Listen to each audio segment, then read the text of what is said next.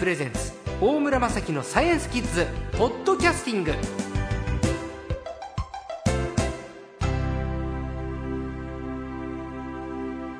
今週の最高も前回に続きまして東京大学大気海洋研究所教授の蒲生俊孝先生です。よろしくお願いいたします。よろしくお願いします。蒲生先生は講談社から日本海その真相で起こっていることという本も出版されているんですけれど先週終わりの方でねこの日本海で起こっていること30年間で酸素ガスが10%減ってるという。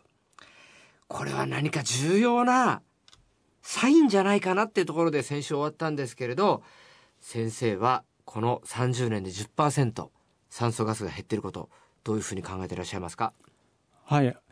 あのえーと、その前にあの酸素ガスっていうのは基本的にどんな物質かということをちょっとお話ししたいと思うんですけどね、はい、海の中の酸素ガスというのは海の表面だけで作られてるんですよ、はい、酸素ガス陸上ではあの緑の葉っぱを持った木が光合成というあの二酸化炭素と水からあのそういうセルロース植物体を作るその副産物として酸素ガスができるというね光合成反応というのを知ってる人も多いと思うんですけども、はい、同じことが海の中でも、えー、植物プランクトンという目には見えない微生物が海の表面にたくさんいて、うん、太陽光線を使って光合成をしてます。それで酸素ガスをたくさん作っている。だけど光合成っていうのは太陽光線がないとできないのでそういう海の中で明るい部分っていうのはごく表面だけなんですね、はい、深さ100メートルから200メートルぐらいのところまでしか太陽光線が入ってこれないだから海の表面だけで酸素はどんどん作られている。であの先週もお話ししましたけども海の中で水が循環している表面と下の水が入れ替わるということが起こらないとその表面でせっかく作られた酸素ガスは深いところへ入っていけないわけです。はい、であの深い日本海で言えば2,000メートルより深いところのような今ちょっとお話があった過去30年の間に酸素が減ってるという話をしましたけどもその減っている酸素ももともとは表面の水が、えー、沈み込んで日本海の深いところに酸素を供給してたわけですね。でそれがもし定常的に減った分だけちゃんと補給が続いていれば酸素ガスは減らずにずっと同じ濃度を保っているはずなんですが減ってきてるということは多分これはその減った分を補充するそういう水の動きですね。表面の水が沈み込んで日本海をかき混ぜるようなプロセスが少し弱まっているんじゃないかということがまあ心配されるわけです。でこれはどうしてそういうことが起こるのかということなんですがそもそも海の中でそういう表面の水が深いところまで入り込んでいくためには表面の水を十分冷やして重たくして海水っていうのは冷やせば冷やすほど重くなるので、重くなった水は要するに重力でズブズブっとこう海の深いところへ沈んでいけるわけですね。で日本海の北のあたりあのロシアとの国境ロシアが日本海北部に接していますけどもあのああいうところでは、えー、冬の非常に寒い時期北西季節風がビュンビュン吹きつけるようなそういう寒い時に日本海の表面の海水が冷やされて重くなってそれが日本海の中へ沈み込んでいくというそういうあのプロセスが起こっているんですね。それがあの、えー、定常的に、えー、力強く起こっていれば表面の酸素をたっぷり含んだ海水が日本海の深いところへ送り込まれてきっとその酸素が減ってくるというようなことは起こらないと思うんですけれども実際に今調べてみると酸素ガスが減っているこれは多分そういう日本海の冬の時期に起こっている日本海の北部の北の海域で表面の水を冷や重くして冷や冷やして重くするというプロセスが少し以前に比べると弱まってるんではないか。で水を冷やすためには十分冷たい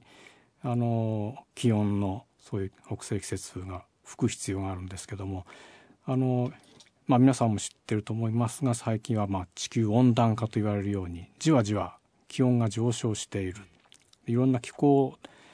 気象の現象についてもいろんな影響がそれが現れていてその全般的に冬の温度が気温が上がってきてるっていうことがあるんですね。です。おそらくまあ単に気温が上がるだけかどうか分かりません。いろんな現象が複雑にあの組み合わさっていることかもしれませんがそういう日本海の北部の海域の表面の海水を冬の時期に十分冷やすということがだんだん起こりにくくなっていてそれが日本海の中のそういう海水の循環を弱めてきているんではないかなというそういう可能性を考えています。なるほどそれがまあ日本海のそういう深い海水の化学組成にまあ、はい、見え始めてきているということかなと思うんですね。僕らの暮らしにはどんな影響があるんですか？えー、っとそれは明日明後日とかそういう、えー、あのスパンの話ではないので、えー、多分長い時間をかけてそういう海の循環に、えー、じわじわと変化が生じるということなので、まあただあのいろんな副次的なですね、えー、例えば海の中での生物の動き生物の生息環境に、うん、えー、長い時間をかけて影響が出てくる。そうすると魚たちの生息エリアが、えー、変化するとか、えー、まあ水産漁獲量に何か変化が出てくるとかまあいろんなあの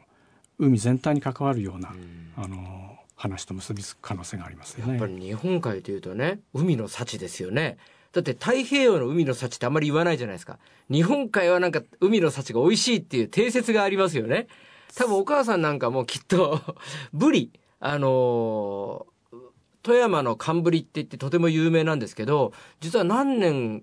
か前からもうブリがあまり富山取れなくなってしまって、そのブリの主要な漁場が北海道の方に北上したって話があるんですよ。これも今先生のおっしゃってる話、海水温にやっぱり影響してるんじゃないですかね。うん、どうでしょうね。あの、えー、おそらくいろんな原因があるんだと思いますが、あの、簡単にこうだからっていうふうにあの、えー、えー、はちょっとあの分かりませんが多分あの魚が生息しやすい条件が多分変わって、はい、これまでではない別の場所にそういう、うん、えー、より魚たちにとって暮らしやすい場所が動いたというようなそういうことだと思いますね。やっぱりここ何十年かでやっぱり気候変動というか海水温の上昇っていうのはやっぱり研究されてるとこれ確実なものとして捉えていいわけですよね。海水温が少しずつ上がってるということは、うん、あのあのむしろ我々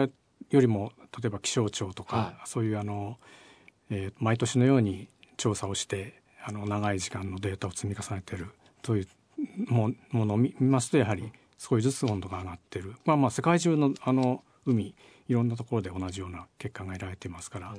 これはまあ全全地球に関わる環境の変化